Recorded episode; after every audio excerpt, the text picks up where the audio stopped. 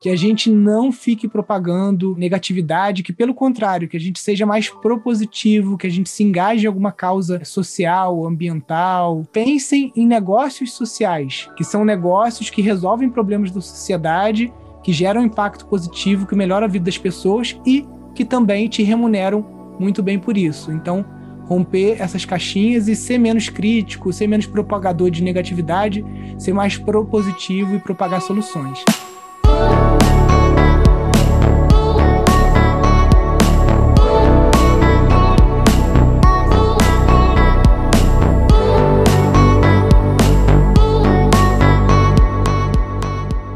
Bem-vindas, bem-vindos a mais episódio de Abrindo Caminhos, o podcast para quem busca ser a versão mais autêntica de si mesmo. A cada semana eu converso com pessoas que são referência em empreendedorismo, arte, ciência, espiritualidade e que buscam expandir consciência no mundo. Hoje eu tenho a alegria de falar com Nilson Dias, ele é fundador do Instituto Pindurama, trabalhou como gerente de projetos em uma multinacional, teve um sucesso na carreira bem rápido, vocês vão ver, e depois saiu para empreender no mundo agroecológico, né? Ele é pós-graduado em gerenciamento de projetos pela FGV, com graduação em análise de sistemas e quis especializar em outras áreas de conhecimento. Ele se formou professor de yoga nos Himalaias, quando teve a oportunidade também de estudar com Vandana Shiva, Satish Kumar, participou de algumas vivências na Califórnia. Técnico eletrônica, se especializou nas áreas de energia alternativa e aquecimento solar, Cursou durante quatro anos um seminário de pedagogia Waldorf e antroposofia e é autor do livro Permacultura para Organizações e Casas Ecológicas. E hoje ele se dedica a auxiliar pessoas que desejam fazer a transição para uma vida com mais qualidade, seja no campo ou na cidade, promovendo o despertar das potencialidades e aptidões para viver fora do sistema. Nilson é hoje uma referência, né, uma das grandes referências na área de permacultura, sustentabilidade e transição de vida, tendo realizado diversas palestras e cursos pelo Brasil e na sede do Instituto Pindurama, em Nova Friburgo, onde reside com a família. E vamos falar um pouco nesse papo sobre permacultura, sobre viver em sítio, sobre ir para o campo, sobre como monetizar seu negócio, sobre empreendedorismo. Papo bem rico aí com uma pessoa que junta essa área do conhecimento financeiro com a área do conhecimento ambiental e traz isso através do seu próprio exemplo. Bem-vindo, Nilson. Uma honra ter você aqui. Uma coisa que eu queria muito já começar trazendo esse paradigma que rola, né, entre a permacultura ser uma coisa fora do sistema e quem é permacultor não pode ter iPhone, ou fala de dinheiro, sustentabilidade financeira acaba afastando parte da galera, né? Então parece que tem até uma divisão assim, né? Hum, e você está juntando muito isso, né? Com falando de empreendedorismo na parte ambiental, convidando as pessoas a ir para o campo, essa ideia de sustentabilidade financeira no, no, próprio negócio e ter um sítio rentável, né? É, acaba gerando, eu vejo muitas polêmicas, mas você hoje virou aí a maior referência aí do Brasil, uma das maiores referências do mundo no assunto, né? Então, queria te agradecer por estar aqui hoje no Abrindo Caminhos e ouvir um pouco da tua jornada, assim, né? Como é que você que saiu de uma carreira tradicional para ir, né? Você realmente viveu na pele isso que você está trazendo hoje para a galera, mas queria ouvir um pouco mais dessa tua, da tua jornada. É, eu acho que para a galera entender, né, o, o porquê do meu posicionamento empreendedor, a gente tem que começar essa jornada até um pouquinho lá atrás quando eu tinha quase a idade da minha filha, quatro anos, para ver que a gente não pode lutar contra o que é um dom ou o que é uma inclinação quase que genética, né? Porque a família do meu pai, a família do meu avô, todas são de agricultores, né? E dentro lá do estudo védico, né, que eu sei que você estuda um pouco também, a casta dos agricultores é a mesma casta, exatamente, a casta dos agricultores é a mesma casta dos comerciantes, porque o agricultor, em última instância, ele é um comerciante, né? Então isso está no meu sangue, não tem como lutar contra isso. E com quatro anos, minha mãe conta que eu já botava o carrinho de mão com caqui na frente do portão de casa para vender caqui, né? Porque, sei lá, porque eu via meu pai vendendo alguma coisa, né? Então, quando eu conheci a, a permacultura, em 2011, eu já estava morando aqui no sítio há dois anos né?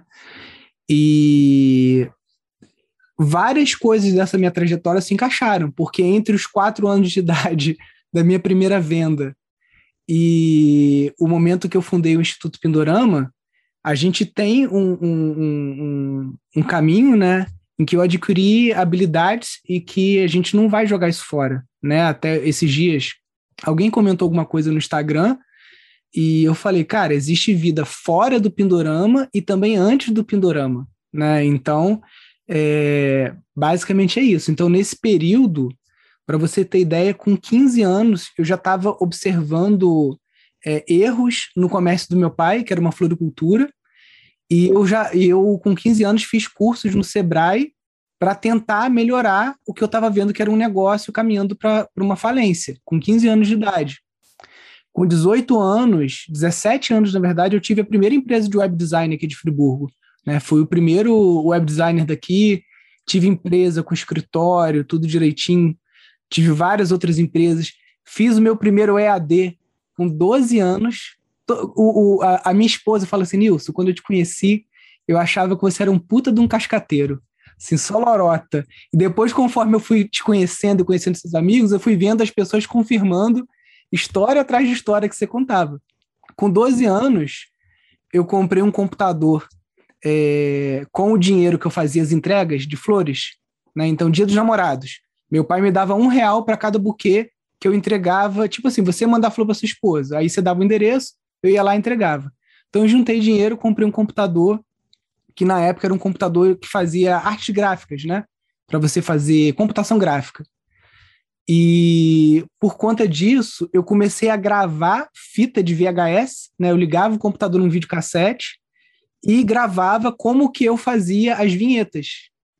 E eu acabei conseguindo vender o primeiro curso, não era online, né, mas era um curso gravado para um senhorzinho lá da Tijuca que trabalhava com é, fazendo casamentos e coisas assim, queria aprender, né? Então, com 12 anos, eu vendi o meu primeiro curso de ensino à distância, né? E, e, nessa busca por melhorar o negócio da família, eu também, nessa época, consumi muitos cursos que a gente comprava em DVD, curso de como fazer arranjos florais diferentes, curso de como você fazer uma assinatura de flores, e essa coisa do, da recorrência do serviço, né? Isso há, sei lá, 20 anos atrás eu já estava tentando criar um serviço de recorrência para a floricultura do meu pai. Né? Então eu não posso simplesmente descartar tudo isso e jogar fora, porque um pequeno grupo dentro da permacultura ignora uma pétala proposta pelo criador da permacultura, né, o David Holmgren, chamada Economia e Finanças. Demais. Eu trouxe aqui também o, Thiago Berto, da Escoline, Cidade Escoline, em Guapuré. Ele fala das crianças, né? Parte da reeducação. Não tem como você tirar, né? Tanto a agroecologia quanto a economia num tom mais criativo ou economia, vamos chamar com mais propósito, né? Porque você podia ter levado esses dons empreendedores para qualquer é, vertical que a gente sabe que são muito lucrativas, né? Vamos pensar hoje são, sei lá, as fintechs, né? Você podia ter observado é, em relação a tendências e tudo, e não acho que você descartou isso, né? Porque é, a agroecologia é uma baita tendência hoje, acho que como modelo de negócio, não só como tendência de necessidade do mundo mesmo mas você escolheu usar esses dons e talentos aí, né, você falou há 10 anos aí, desde 2011 com, com permacultura, é, nesse setor, né, que eu vejo que permacultura junto uma, uma questão mais tradicional ou, ou indígena ou é, das culturas de mais contato com a terra, com uma tecnologia muito avançada, né, então realmente esse encontro entre tecnologia e, e povos tradicionais, de alguma maneira, com muita sustentabilidade, algo que realmente é uma das poucas coisas hoje que realmente faz sentido para o mundo e tem o potencial de mudar o mundo em larga escala rápido, né? Então, como é que foi esse processo de, de não usar esses, esses dons para para vender alguma coisa só pelo dinheiro em si? Eu já frequentava o sítio aqui há muito tempo, né? Desde criança e, e tudo mais. E eu fui descobrindo que o meu avô praticava permacultura sem ter esse nome e sem ele saber o que ele ele estava fazendo, né? Então, quando eu fiz a faculdade, as estatísticas elas vão meio que se repetindo. Por exemplo, você sabe, né, como empreendedor também, que, sei lá, 5% das empresas vão conseguir continuar depois de quatro anos, 90 e poucos por cento vão fechar. Na faculdade não foi diferente, entraram 50 pessoas na minha turma, terminaram 15, e das 15 que terminaram, a gente tem três ou quatro que seguiram carreira na área de, de computação. Né? Quando eu tinha 23 anos, eu me tornei gerente de projetos da empresa talvez mais famosa do mundo de computação, a IBM, né? E eu era o gerente de projetos mais novo da minha equipe. Eu tinha, digamos assim, é, eu comandava pessoas que tinham o dobro da minha idade, né? E teoricamente eu cheguei aonde todo mundo que estudou comigo queria chegar, né? Num, num emprego estável, É, nessa época ainda tinha muito aquela coisa da pejotização, né? Então a IBM não contratava as pessoas, ela fazia você abrir uma empresa e prestar serviço para ela. E do grupo de 12 pessoas que entrou comigo, só duas foram escolhidas para ter a carteira assinada. Eu fui uma delas, eu e o Felipe, né? Um, um, um parceiro também, um dos mais novos da equipe, né? Então eles apostaram nos jovens, nos jovens talentos, né? E lá dentro eu trabalhava para uma empresa do setor financeiro, né? Grande grupo econômico. E ali eu estava começando a descobrir meditação e tudo mais, e comecei a questionar primeiro se aquilo era felicidade, né? Estar tá no emprego, ter que sair todo dia, pegar trânsito, comer uma comida que eu não gosto, mas era a única comida que tinha no refeitório, por mais que ainda tinha opção vegetariana, né? E, enfim, eu falei, cara, será que é isso? Eu cheguei onde todos da minha faculdade queriam chegar. E se eu continuar aqui, eu vou chegar num salário de, em dinheiro de hoje, 70, 80, 90 mil, 120 mil reais, facilmente. Só me dedicar. Esse questionamento me fez sair da empresa em menos de dois anos. E todo mundo falando que eu tava louco, né? Tipo assim, como? É tipo você passar num concurso público para juiz e você falar, não, não quero, vou, vou sair, né? Lógico, guardadas as devidas proporções, né? Não quer dizer que eu estudei tanto como um magistrado para entrar na IBM, mas monetariamente era mais ou menos a mesma coisa. Então, o que me trouxe esse questionamento foi questionar é, a questão do, do, da felicidade, né? E do, do Dharma, né? Qual é o meu Dharma? Será que é usar esse dom para deixar os grupos econômicos mais ricos, né? E tudo bem, também vou ser próspero, minha família e tudo mais. Ou será que eu posso mudar isso? Antes de pedir demissão, eu tentei no setor de RH da IBM ser recolocado no departamento de responsabilidade socioambiental. Mas eles me deram uma negativa, não tinha vaga e tudo mais. Hoje, né, se, sei lá, se algum executivo da IBM vê, caraca, o Nilson do Pindorama trabalhou aqui, queria trabalhar no setor de socioambiental e a gente disse não, né? Talvez tenha sido um erro para eles, né? Porque imagina, com uma máquina daquela na mão, talvez eu pudesse fazer coisas que com o Pindorama eu não consigo. Né? Imagina o orçamento que uma IBM tem para para fazer uma, uma é, políticas ambientais, sociais, enfim, mas o Deus quis outro, outro caminho, né? Hum, mas passar algumas palavras que você falou, né? EAD, para quem não sabe, ensino à distância, é, védicos, né? Um, baseado no, nos Vedas, aí uma ciência, né? O chamado parte da, da filosofia aí do, do hinduísmo e Dharma, né? Indo um pouco do hinduísmo, um pouco do budismo, principalmente, né? Mais, mas como esse é o caminho, né? Como o tal, assim, né? Difícil até traduzir o que é Dharma, mas só falando para quem não conhece as palavras, né? E aí, nisso, vindo dessa carreira, né, de, de, sucesso que eu me identifico também, né, o meu foi, eu fui para banco, né, vejo que é uma rota segura, né, eu me, lá, me destacava no colégio, tinha boas notas, veio meio natural, assim, estudar numa universidade e ir para o mercado financeiro, que na época era o que mais pagava, no seu caso de, de tecnologia, né, que são os dois mercados que agora está ficando muito mais tecnologia e empreendedorismo, mas talvez um pouco com cripto voltando um pouco a misturar ali, né, mas na minha época era mais essa parte financeira também. E aí cheguei no lugar que eu olhava ali e via que o dinheiro ia ter, assim, ia ter essa abundância ali, mas não era o lugar que eu queria estar e não era o lugar que me nutria, né? E eu vejo que muita gente tem isso, mas não tem a... Não, não dá esse passo. Eu tenho muito amigo que reclama até hoje, faz 10 anos que eu saí do banco, e continuam falando nessa, não, mas depois desse bull market aqui, esse mercado bom, eu vou pegar um bônus e vou sair, não sei o quê. E a mesma coisa que eu, que eu ouvia, muita gente, não, eu vou juntar um monte de dinheiro e depois eu vou fazer o que eu gosto, assim, né? Então tem uma crença, eu vejo coletiva, né, que você não pode juntar, fazer o que você gosta e ser abundante, né, ou ser bem-sucedido, né? Principalmente nesse, nesse mundo da, da, vamos chamar, espiritualidade, assim como um todo, né, que é essa preocupação com o autoconhecimento, com, com as questões do mundo, né? Existe uma, uma certa rixa até entre uma prosperidade, né, que muitas vezes veio de um sistema totalmente falido e corrupto, né? Mas de não associar isso a algo espiritual, de alguma maneira, né? Algo que a gente possa fazer os dois, né? Então, queria ouvir um pouco da, da tua visão sobre isso. É, é porque eu acho que aqui no Brasil a gente teve muito entranhado essa demonização do lucro, como se quase fosse um pecado. Diferente, por exemplo, da tradição judaica ou da tradição védica mesmo, né? Aonde no, no hinduísmo, agora há pouco foi o, o Diwali, né? Que é o ano novo hindu, e é onde você coloca Ganesha e você convida Lakshmi, que é a deusa da fortuna, para entrar na sua casa. Numa visão assim. É, diferente da. Não vou nem falar cristã, vou falar católica, né? Porque até mesmo os, os cristãos é, é, protestantes eles têm uma visão diferente do dinheiro do que os católicos, né? na minha opinião. Né? Então são culturas, são religiões que acabaram formando a, a, a nossa mentalidade né, como humanidade de forma diferente. Então, por exemplo, na Índia, o lucro não é pecado. No, no, a, a, comunidade judaica também tem uma relação com o dinheiro bem diferente da comunidade católica, né? Aonde o clero demoniza o lucro, mas vive no alto luxo, né? Quem já foi no Vaticano e tudo mais, né? Então, a famosa hipocrisia. E se a gente pega e odeio rotular as pessoas, mas se a gente só pudesse colocar em duas caixinhas, progressistas e liberais, né? Para não falar esquerda e direita, porque eu acho que tem muita coisa além de esquerda e direita, né?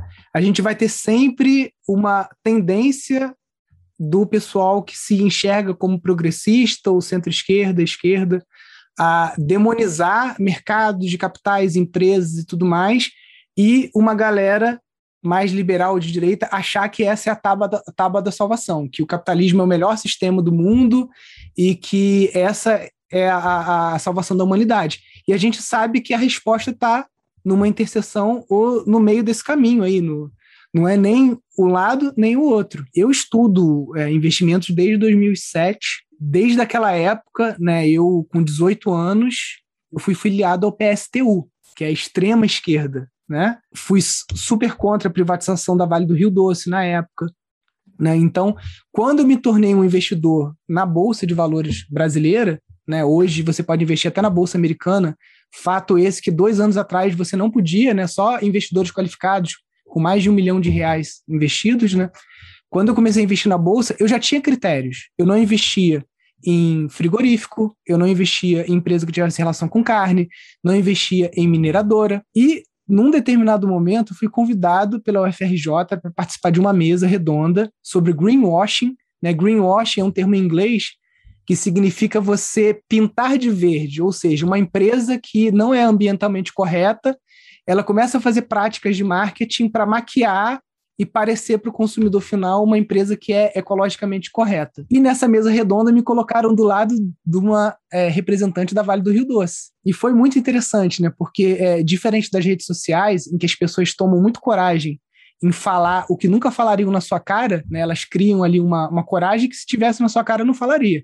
Ou porque levariam um soco, ou porque sentiriam vergonha, né? Ou porque seria extremamente desele é, deselegante ou não educado, né? Mas enfim, então, numa mesa, você conversa com uma representante da Vale do Rio Doce, uma RP, de forma educada e ouvindo o, os pontos de vista, né? E ela falou: pô, beleza, aqui a gente tem várias pessoas na sala, todo mundo aqui veio de carro, né? De metrô, de não sei o quê. O carro é feito de quê? Chapa de ferro, de aço, de não sei o quê. E aí, qual a solução para isso? Não sei. Por enquanto a gente está trabalhando, né? Ah, a Vale é o capeta? Não sei. O que eles fizeram no Brumadinho é indecente a questão da indenização e tudo mais, para não. Bom, aqui como é um podcast mais aberto, né, é uma putaria, né, o que foi feito e sempre, ah, o, o colocando na frente uh, os acionistas tem que pagar dividendos e aquela coisa toda. Mas será que o, o mercado que é corrupto ou as pessoas são corruptas e acabam corruptando ou estragando uma coisa que é que é uma ciência, né? Economia é ciência também. Né? Então, será que uma, uma, uma gestão corrupta da Vale do Rio Doce, que não cuidou dos, é, das famílias que foram impactadas, que perderam seus parentes, perderam funcionários que morreram naquela tragédia, ambientes inteiros, biomas devastados por aquilo, será que uma, uma gestão menos corrupta, mais preocupada, até com os parâmetros de SG e tudo, investiria, ó, esse ano a gente não vai distribuir vários fundos imobiliários, por exemplo, que são de hotelaria e tudo mais, não estão distribuindo dividendo esse ano. Então a Vale falar, cara, a gente não vai distribuir dividendos durante dois anos até é, reparar a merda que a gente fez. Então, é, é, não é, é eu não vejo como o sistema tem que ser demonizado. É o que temos agora. Ah, a sociocracia poderia ser melhor? Poderia, a gente ainda não sabe, né? O que, que não, não, existem experiências. Mas no momento a gente tem capitalismo, a gente tem economia circular, a gente tem investimentos alternativos, né? E uma coisa que acaba trazendo as pessoas para um choque de realidade, né? Quando a pessoa vai morar num sítio, tudo são flores, né? Você vai plantar, você vai comer o que você planta, você vai se banhar na água mais pura e cristalina de nascente, tomar banho, seu cabelo vai ficar macio, delicioso porque não tem cloro na água, né? Várias coisas legais, né? Mas aí quando acaba o seu pé de meia, ou quando você acha que você ia conseguir vender 50 cestas por semana de orgânicos e você só vende cinco, e aí você vai vendo que você tem um tripé, né? Econômico, social e ambiental. E a permacultura nunca negou isso. Poucas palavras assim. O sistema poderia ser melhor, poderia ser muita coisa, né? Não quero deixar de invalidar as críticas das pessoas sobre um sistema que eu também fico, fico indignado, assim, né? E, é difícil não ficar indignado com o sistema mas você também não usar do sistema para mudar o sistema de dentro para fora, eu acho que é um desperdício de energia, assim, até como forma de passar uma mensagem, seja da forma como você vive, e também, é, de novo, nada contra com quem saiu do sistema de alguma maneira, né? Mas não existe esse sair do sistema, né, completamente, né? Tem um autor que eu gosto muito, que é o Turro, no livro Walden, né, que ele vai morar, ele fica um ano morando ali sozinho, aí ele planta, eu acho que é o primeiro permacultor aí, né, cara, que, que se tem, que se, que se escreveu sobre, né, e aí ele volta, né, depois de, de um ano mais ou menos, e aí foi preso por não, não impostos, né, porque ele estava saindo do sistema, mas no final até chama Walden a desobediência civil, né, eu gosto muito desse termo, desobediência civil, e de alguma maneira hoje, né, o que você faz é uma desobediência civil no, no sentido de tá no, com permacultura, tá vivendo nesse ambiente equilibrado e te, vivendo essa abundância, né? Eu acho que para muita gente acaba ficando como se fosse uma, uma questão contraditória. E eu também não vejo de forma nenhuma como contraditória. Acredito muito que a abundância, a prosperidade, tanto em termos é, espirituais quanto em termos do planeta mesmo, é muito possível sim, né? E a permacultura, ela é uma forma de você viver é, abundantemente. Acho que o sistema ele vive dessa escassez, quando a permacultura lá traz toda essa, essa abundância. E aí você falou de morar num sítio, mudar para um sítio, né? E você tem falado bastante sobre mesmo quem não tem um sítio e dar um jeito de, de mudar para o campo, né? Então, queria ouvir um pouco mais dessa tua visão sobre quem está nas cidades hoje, ou está infeliz, ou principalmente nesse mundo pós-pandemia, quer ter experiências diferentes, aprendizados diferentes, ou está insatisfeito com, com o estilo de vida atual. Quais você acha que são? Eu sei que você tem, tem, tem muito curso sobre isso aí, mas quais seriam o, os passos iniciais para essa pessoa? Às vezes a gente se sente, como você falou, né, indignado e até talvez deprimido ou sem forças para mudar o status quo, né? E para você mudar o, o mundo é muito difícil. Por exemplo, é, só, só abrindo um parênteses antes de, de responder. A gente reclama muito né, do Congresso, Brasília, presidência. Agora, quem aqui já foi numa reunião deliberativa ou consultiva de um conselho municipal, né? Porque eu não moro no Brasil, eu moro em Nova Friburgo. Aqui eu conheço os vereadores, aqui eu posso ir lá e propor uma lei a favor da reciclagem, da compostagem, eu posso participar do conselho de meio ambiente, de educação, de saúde, né? Então, como você falou, a gente tem que entrar no sistema. A gente precisa, por exemplo, a Cláudia Visoni, que é até uma sugestão para você entrevistar aqui, primeira deputada permacultora do, do coletivo Perma Sampa, então, tipo assim, cara, que bom que a Cláudia teve estômago para ir para o Congresso e tá lá na cova da, das cobras, lá naquele ninho. Não vou entrar muito aqui, mas que bom que temos hoje uma permacultora lá, temos uma bancada ativista. Na verdade, é um mandato coletivo, a Cláudia Visone é permacultora. Tem várias representatividades dentro desse mandato coletivo, né? Então a gente precisa entrar no sistema, porque só assim a gente consegue algum dia mudar o sistema de democracia para a sociocracia, conseguir que as multinacionais tenham exigências maiores a cumprir com relação à pauta ambiental, social e econômica. Né? E respondendo a sua pergunta, então, mudar tudo isso vai levar décadas, isso sendo bem otimista, talvez até séculos. Mas uma coisa a gente pode mudar de imediato, a própria vida. Né? Então, se você não está satisfeito na cidade e você fala, cara, eu nunca vou ter dinheiro para comprar um sítio, ou eu não tenho a, a, a, sorte de ter herdado um sítio ou de ter alguém na minha família que herdou um sítio. Isso não é motivo para te impedir de morar na zona rural ou de você estar tá num ambiente mais conectado com, com a natureza. Então, lá em 2016, eu tive esse insight né, de criar um curso de gestão de empreendimentos sustentáveis que ele serviria para dois tipos de pessoas. Para quem tem um sítio e quer transformar ele num modelo de negócio mais sustentável. Então, você tem um sítio convencional, por exemplo, você quer transformar ele num sítio permacultural e agroecológico. Ou para você que não tem sítio e você quer aprender isso como carreira e aprender a transformar sítios abandonados, ou sítios improdutivos ou subprodutivos em empreendimentos sustentáveis, ambientalmente e ecologicamente corretos, né? E que isso gere tanto rendimento que seja o suficiente para você e para o dono daquela terra para vocês fazerem uma parceria. Inclusive, em 2016, quando a gente começou isso, eu falei, cara, eu preciso de um lugar para que os donos de sítio cadastrem os seus sítios e para que as pessoas que queiram trabalhar nesses sítios encontrem esses sítios. E aí, na época, a Carol, né, trabalhava na Packers, ela veio aqui em Friburgo, ela gravou uma aula para o nosso curso e a gente ensinou a usar a plataforma Packers como uma, uma ponte entre, cara, eu tenho um sítio, preciso de ajuda e de bobeira na cidade, eu estou de saco cheio e quero, quero ir para a natureza, né? E o que a gente fez foi tentar capacitar essas pessoas para que elas pudessem não só chegar lá como um voluntário cru ou despreparado, mas que ela chegue lá gerando um impacto muito positivo que realmente muda o sítio da pessoa, né? Quando eu falo muda o sítio da pessoa, é gerar receita, gerar recurso financeiro, conseguir sistematizar o trabalho ali dentro para que ele seja menos laboroso, gaste menos energia, que você obtenha mais rendimentos com as coisas que você tem dentro do próprio sítio, né?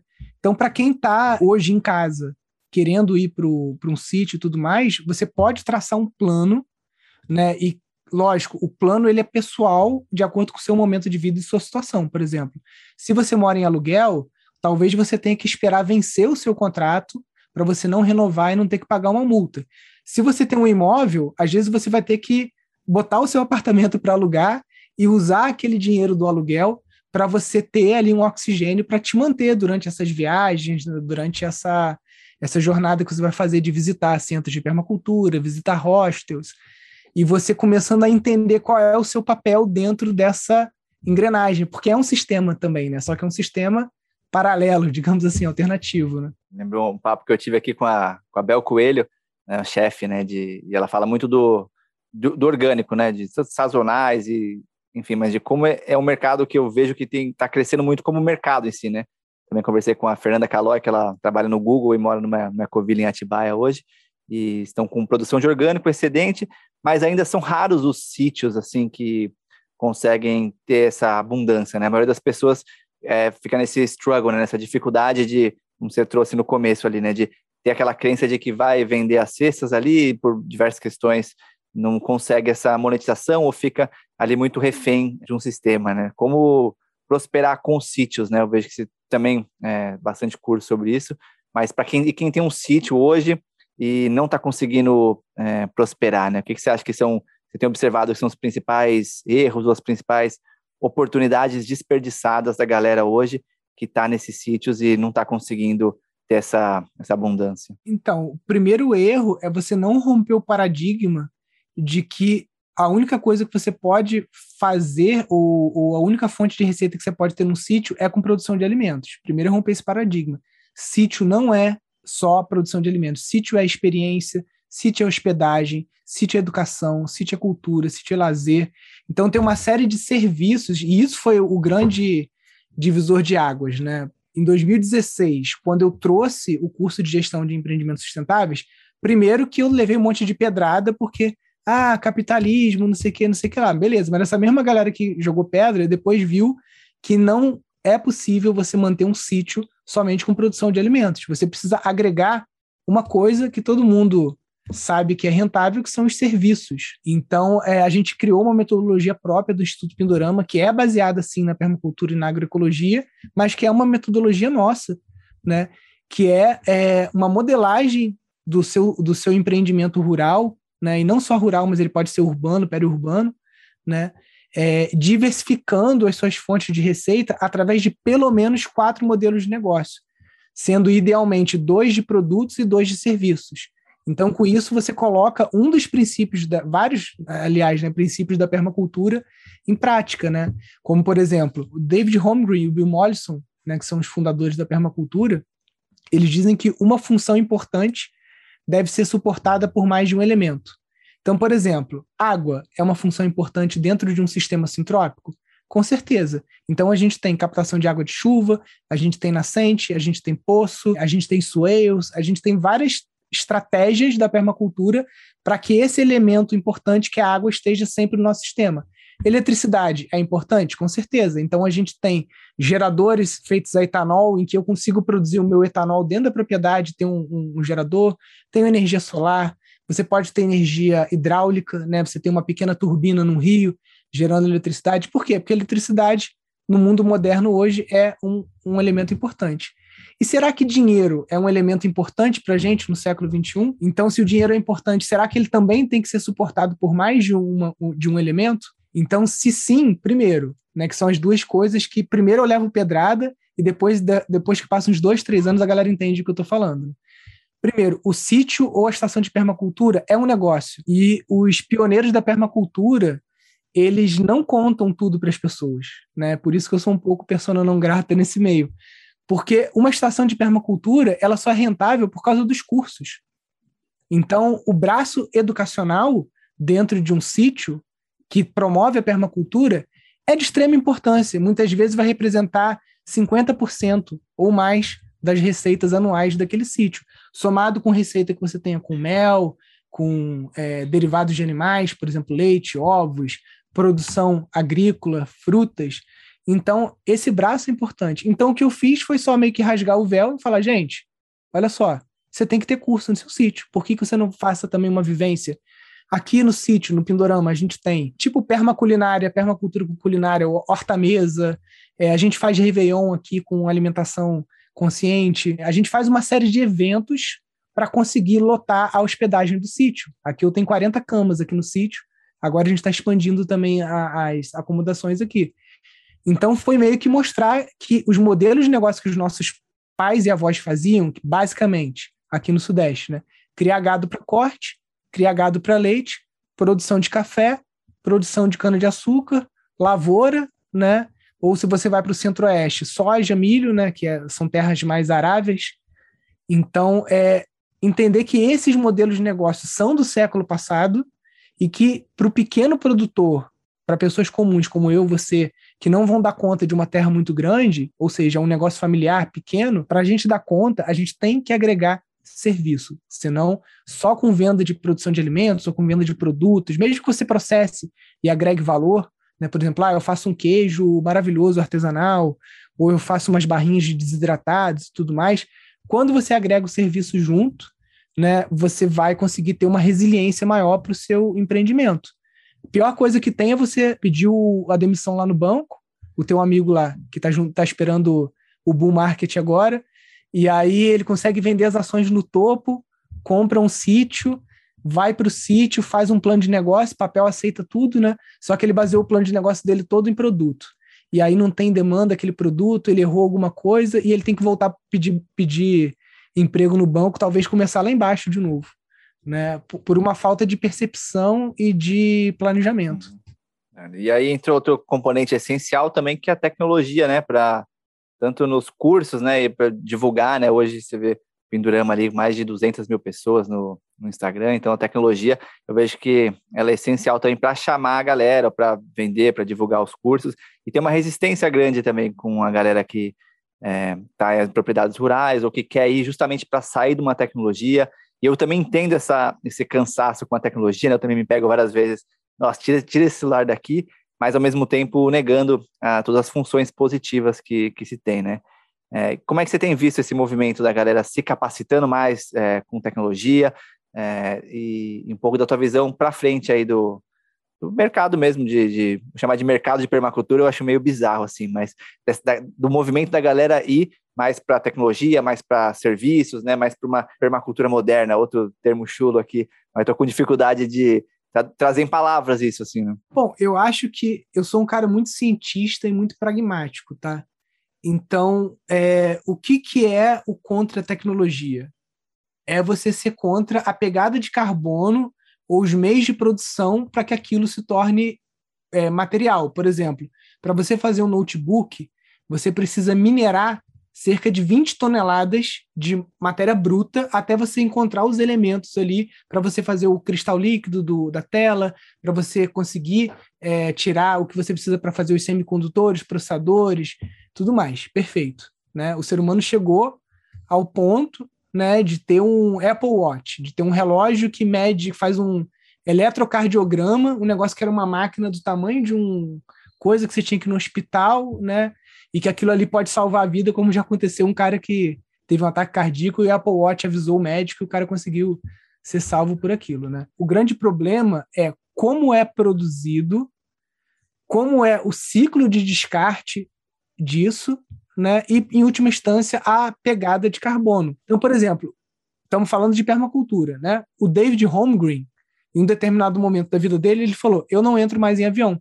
Porque avião você queima querosene pra caramba, você está contribuindo muito com gases de efeito estufa e tudo mais. E o David Holmgren, há mais de 20 anos, só participa de palestras e eventos através do Skype. Na época era o Skype, hoje a gente tem outras plataformas, né? Ele, como fundador da permacultura, ponderou qual é o menor impacto ambiental possível. Eu vou ser convidado o tempo todo para palestrar em universidades. Será que eu vou ficar entrando em avião toda hora? Ou eu vou usar um computador que consumiu 20 toneladas de material, vou usar a internet, que usa energia e tudo mais, para que essa mensagem da permacultura seja disseminada. E hoje, pela primeira vez esse ano, o David vai dar um curso de permacultura pela primeira vez na história online, porque ele mesmo falava que tinha que ser presencial e tudo mais. Então, você vê que cabeças mudam. Então, como eu vejo é, as empresas, nós como consumidores temos que exigir cada vez mais que as empresas pensem no todo o ciclo do produto, né? Desde a arquitetura, né, que a gente vê uma casa quando é demolida, como que você pode reaproveitar aquilo, né? Até os equipamentos tecnológicos. Por exemplo, o Japão é o país mais avançado em reciclagem de eletrônicos, né? Óbvio. Se ele pegar um telefone desse aqui, ele coloca dentro de uma máquina, esse telefone é moído, e através de processos de eletrólise e uma série de coisas que eu não vou saber descrever, porque química não é meu forte, ele consegue separar o cobre, o ouro, o cádmio, o índio, todos os, os, os metais nobres e tudo, transforma aquilo em mini barrinhas e aquilo pode, de novo, se tornar um eletrônico. Hoje, os sítios, cheiras, Cruz Vermelha, né, todos os negócios sociais, ONGs, todo mundo usa a internet para divulgar os seus produtos, serviços, né? Quando a gente fala de serviços, até mesmo que sejam serviços humanitários, né? Como é o caso da Cruz Vermelha e do Médicos Sem Fronteiras. Isso para mim é uma democratização enorme, porque antes, para você anunciar o Wordpackers, para eu anunciar Pindorama, a gente tinha que ser multimilionário e conseguir comprar 30 segundos na Globo, no intervalo do Fantástico, sei lá, que era o, o minuto mais caro, né? Hoje em dia você vai lá com cinco reais ou dez reais, você impulsiona um post no Instagram, talvez aquilo te gere uma, duas vendas, não é muito, mas aí é, você botou cem reais, aquilo te, te reverteu é, tantos clientes para suas cestas de orgânicos. E aí você pega um pouquinho daquele dinheiro, coloca mais, e aí com isso você consegue ir aumentando a sua carteira de clientes. Então, eu acho que hoje o mundo moderno ele se desenhou de uma forma que criou uma dependência total das pessoas da tecnologia e do, dos meios de comunicação. Agora, tem pessoas que são totalmente fora disso? Tem. Tem comunidades intencionais nos Estados Unidos que vivem como se vivia há três séculos atrás.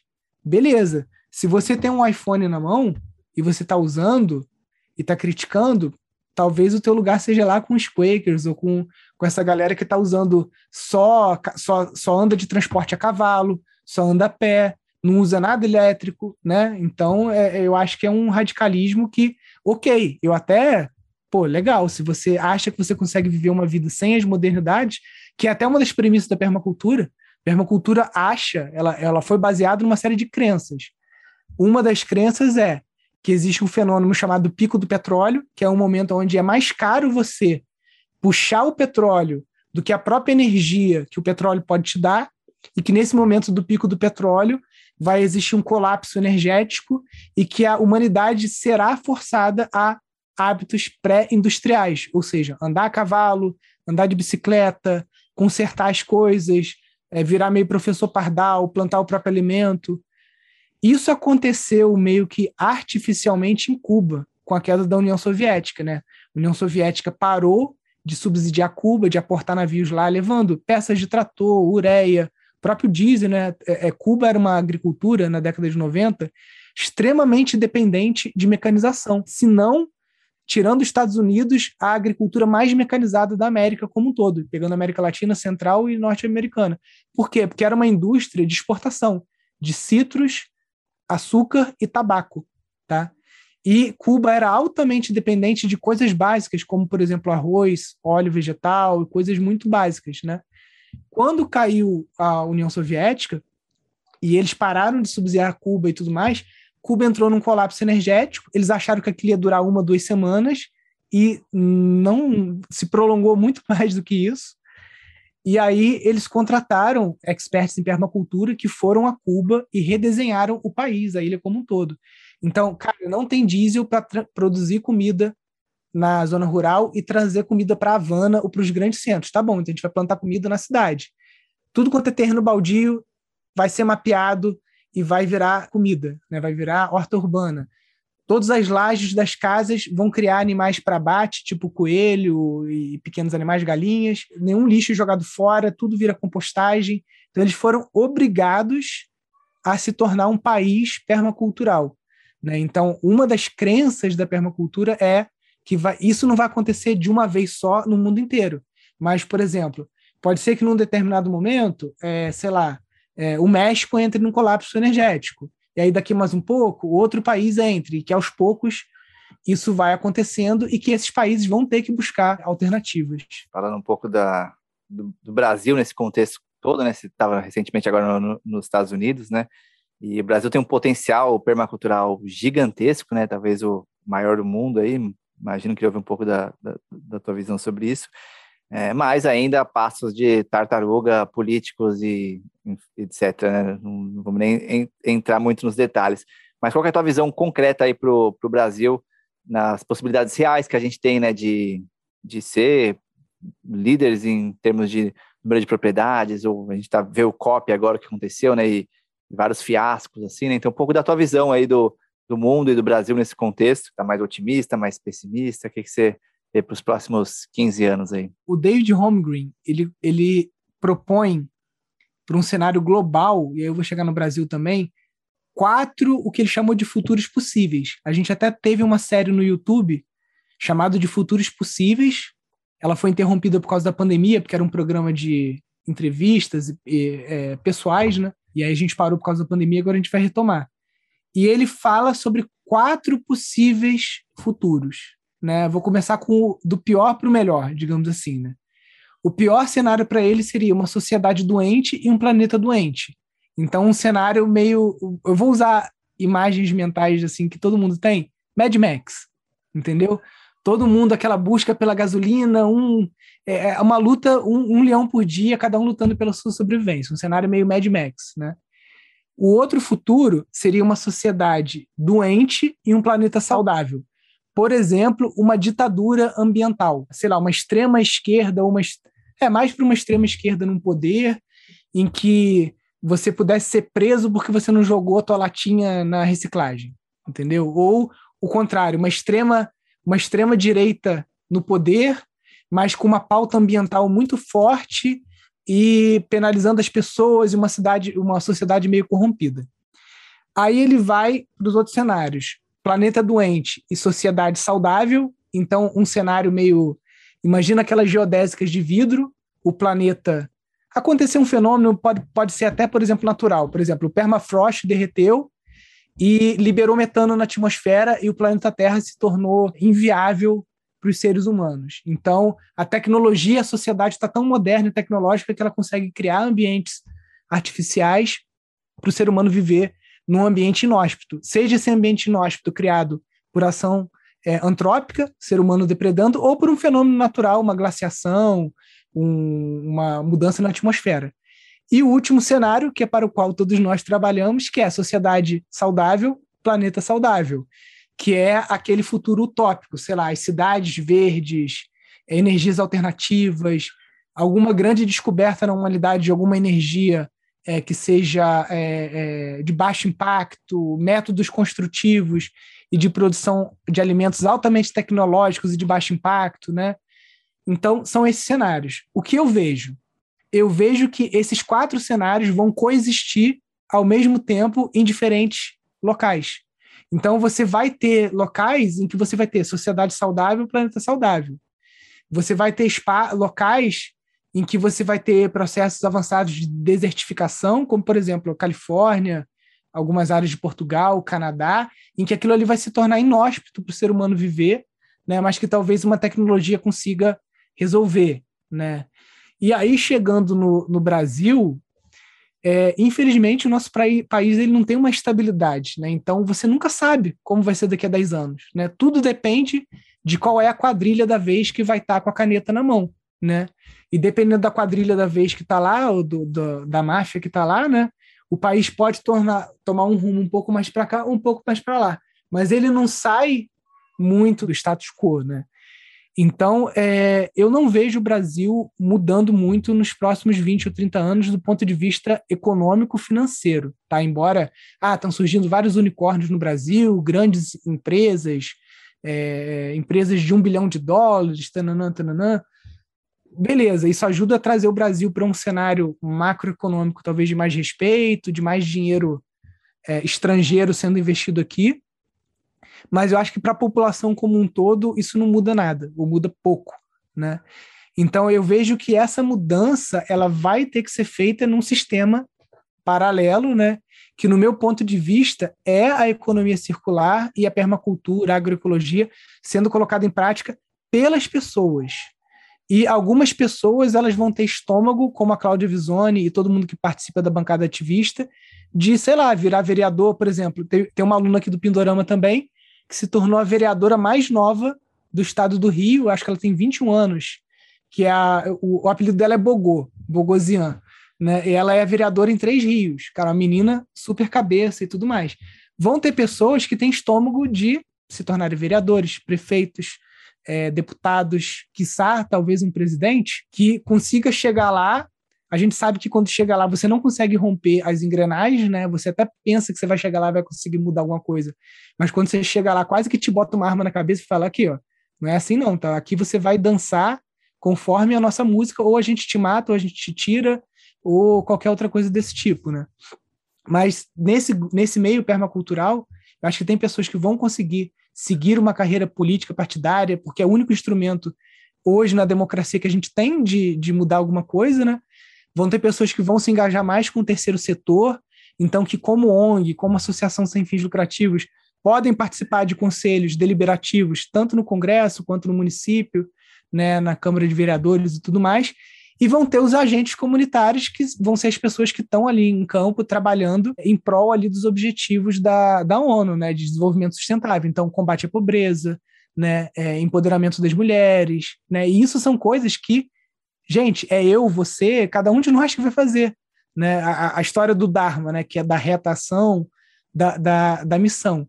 Eu vejo como meu trabalho dentro da pauta ali da, da, dos 17 objetivos da, da ONU de trabalhar a erradicação da pobreza. Como? Através do fomento de microempreendimentos, como o, o Yunus, né, que foi Nobel da Economia, que inventou microcrédito. Então, eu vejo como eu vou trabalhar nisso aqui dinheiro, empreendimento e combater a pobreza através de negócios. Por que, que você vai ficar me atacando pedra se eu não estou trabalhando o outro, outro empoderamento feminino, por exemplo? Cara, são 17 objetivos. Para de encher o meu saco e pega um dos 17 e trabalha, que eu estou trabalhando um deles. Entendeu? Então eu vejo que a mudança vai ser por aí. É a gente criticando menos e agindo mais. E nisso as redes sociais tem um papel, no meu ponto de vista, é, horroroso. Né? Que a pessoa acha que está nas redes sociais protestando, né? Ela está fazendo alguma coisa. Está fazendo nada, está fazendo porra nenhuma, entendeu? Está gastando o tempo dela que ela poderia estar tá fazendo algo de produtivo para mudar aquilo que ela mesma está combatendo, né? Então, quando a gente aponta, a gente tem aqui três dedos voltados para a gente, falando, tá, e aí, o que, que, que você está fazendo para mudar esse status quo. Né? E com relação a isso, eu tenho minha consciência muito tranquila.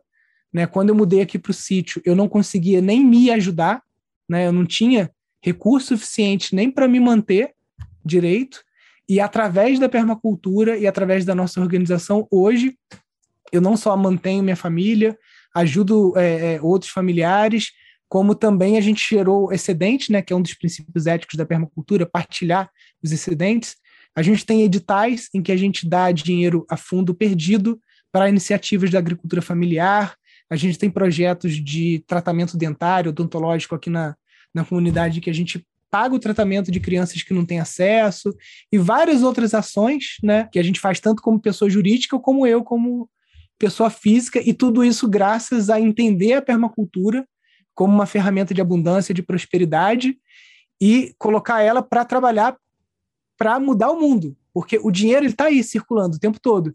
Só que ele pode ir para uma pessoa que vai só acumular e investir em coisas que degradam o planeta, ou ele pode vir para as nossas mãos, né, de empreendedores verdes, de pessoas que tenham o objetivo de mudar o planeta e que esse dinheiro que venha para as nossas mãos ele seja reinvestido em sistemas alternativos para a melhoria do planeta. E aí a gente tem vários mercados com potenciais disruptivos, como o mercado da cannabis, o mercado de casas ecológicas, o mercado de energias alternativas, o mercado da produção de alimentos orgânicos, né? É um, é um mundo à parte. Quando você estava falando, me lembrei também de um, um papo com o Siddhartha Ribeiro, que ele falou: estamos caminhando para um mundo cinza e fedorento.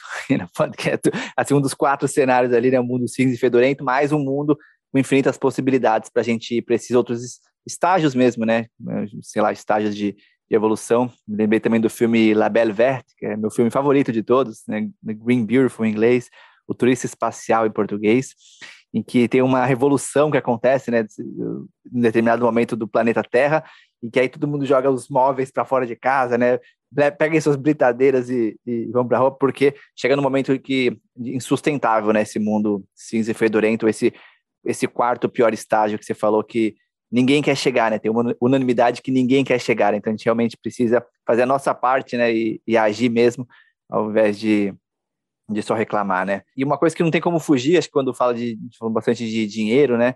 É, cripto, né? Queria ouvir um pouco tua visão geral sobre cripto, e se tem alguma relação com permacultura, você vê alguma relação entre criptomoedas e, e permacultura, e se é algo que faz sentido olhar, o que você recomenda para as pessoas, pelo menos eu já vou dar minha resposta, eu sou super entusiasta aí, tenho alguns meses estudado e, e óbvio, tem de tudo, né? Tem, tem coisas sérias e coisas bizarras, como tudo na vida, mas é uma coisa que eu tenho recomendado bastante as pessoas, no mínimo, a olhar com olhar com certa atenção, assim, mas queria ouvir um pouco da tua, tua visão sobre cripto. Então, quando a permacultura surgiu lá na década de 70 e foi sendo sistematizada, uma das ferramentas ou tecnologias apropriadas dentro dessa pétala de economia e finanças são as moedas alternativas, né?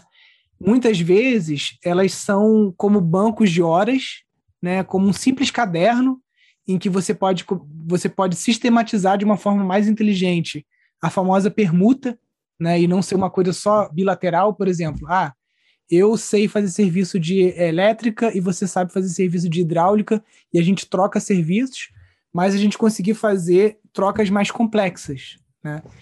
Isso a gente viu sendo colocado em prática quando a Argentina dolarizou o peso e aí não deu certo, a inflação veio galopante e as pessoas começaram a se reunir nos ginásios das escolas com cupons e papéis e fazendo troca. Cara, eu sou dentista e eu tô precisando de um pedreiro, pelo amor de Deus. E o cara, cara, eu tô com dor de dente, mas eu não sou pedreiro, né? E aí, como é que você resolve isso? Então, isso, é, o mundo real acabou tentando criar sistematizações para isso, né?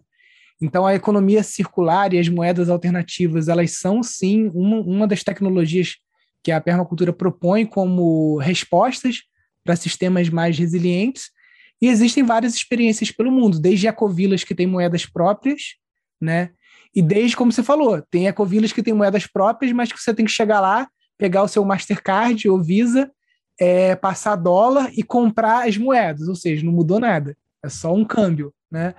Já tem outras em que você consegue depositar horas de trabalho, enfim, tem vários sistemas. Existe um mais certo, errado? Não, existem experiências. Com relação às criptos, eu vejo como uma alternativa, né? E talvez o mundo da permacultura ainda não conseguiu correlacionar a criptomoeda com o que os autores proporam né, de moedas alternativas. E, na verdade, o que eu estou me interessando mais, estudando mais, são os tokens, né, ou NFTs. Porque eu vejo, por exemplo, uma coisa até que a gente está tentando encontrar parceiros para sistematizar. Na rede Pindorama, a gente tem, sei lá, 300 sítios de alunos cadastrados. E se eu pego esses 300 sítios dos alunos, bato ortofotos, né, que são fotos com drone, pego toda a área preservada, transformo cada pixel daquele num centavo de um token ambiental e eu remunero aquelas pessoas que têm a mata preservada com o número de árvores ou, ou a área que elas têm preservada. Tudo isso através da tecnologia de blockchain e criando um token é, é, ambiental que elas podem né, usar pra, como meio de troca dentro da rede Pindorama, ou se isso algum dia vir uma coisa maior, pode desromper e ser negociado numa corretora, enfim.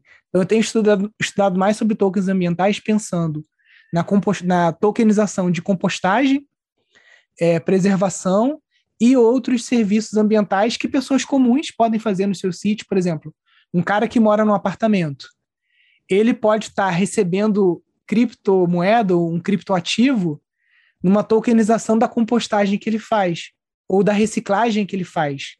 E se ele quiser ganhar escala e ele for esperto e for rentável, ele não vai jo jogar só o lixo orgânico dele fora. Ele vai pegar o lixo orgânico dos vizinhos todos, vai botar aquilo numa bombona azul, vai pesar e em cima daquele peso ele vai receber os tokens, entendeu? Então é, é muito novo para mim, apesar de eu ser da área de tecnologia e de já ter entendido o feito por trás de blockchain e de tokens, eu ainda não parei para entrar nos sistemas que criam isso e ter um olhar mais de programador para isso, para ver como que eu poderia colocar isso em prol né, da, da, nossa rede de alunos e de seguidores e do meio ambiente. Né? Bastante na Califórnia, né? eu passei dois anos lá recentemente. Isso já rola lá há um tempo, né? Mas como todas as coisas, né? você citou o mercado da cannabis, né? Brasil, a gente ainda está passos lentos aí, né? Então, em cripto, possibilidades de cripto, que eu acho também a gente poderia ser super líderes assim, a gente também está tá patinando, né? Em, em, vários sentidos aí. Pelo menos não é proibido ainda no Brasil, como na China. verdade, verdade. E caminhando para o final aí, infelizmente, queria ver uma, uma recomendação de livro seu, algum livro que transformou sua vida, ou livro que você mais deu para as pessoas, ou, ou algum livro que te ressoa agora recomendar para o pessoal? Bom, um livro só é difícil, né? Porque pode ser até são... três, até três, vai. A nossa, pode ser três? Eu vou, vou dar dois. Vou dar um na área de espiritualidade, né? Que é a autobiografia de um yogi, do Yogananda, né? E, enfim, acho que abriu muito a minha cabeça ali em várias coisas. Inclusive, dizem que era o único livro que o Steve Jobs tinha no, no iPad dele, sei lá, no dispositivo que ele usava no Kindle para ler, né? E é, nessa área nossa de permacultura, tem um livro recente do David, que infelizmente só temos em inglês ainda, que é o Retro Subúrbia, que é uma proposição de restauração dos subúrbios, né? E áreas periurbanas, porque os grandes centros eles já estão consolidados. Você pega ali Faria Lima, Paulista, não sei o que, aquilo é muito difícil de mudar, mas os subúrbios ainda estão muito maleáveis, né? Então é um livro que é dessa grossura, mas que é uma proposição muito top assim, de urbanismo, de permacultura, de sistemas, para a gente conseguir evitar que chegue nesse mundo fedorento e cinza para um mundo verde, saudável, né, em que a gente não precisa pegar as britadeiras e quebrar, é, porque isso seria tão desperdício energético, né? Você vai usar energia, mesmo que seja suas calorias, com uma, uma picareta para quebrar cimento, né? Embora eu até ache que o cimento em alguns lugares tem que ser quebrado, né? Porque as cidades ficaram muito impermeabilizadas mas de você é, aproveitar a estrutura que já existe e como que a gente pode transformar essa estrutura para que ela trabalhe em prol de um mundo mais é, sintrópico, né? Porque a, natureza é sintrópica, o ser humano que criou um sistema que não é sintrópico, que é linear, né? É, extrai, processa, consome e descarta. Então, tira esse descarta, bota em recicla, tira aqui o extrai de novo, né? E a gente tenta fechar ciclos. Então, Retro Subúrbia, do David Holmgren, e Autobiografia de um Yogi, do Paramahansa Yogananda. Autobiografia de um Yogi também me ressoa muito, me fez até os aposentos, eu fui até os aposentos do Yogananda em Los Angeles e em Sinitas, até o quarto que ele escreveu o livro, assim, então, um livro que me, me impactou demais, aí, ótima recomendação. E Nilson, para a galera que quer saber mais de você, do seu trabalho, saber quais são os próximos cursos, ou como entrar em contato com o Instituto, quais são os melhores jeitos? Então, a gente tem o nosso site, pindorama.org.br.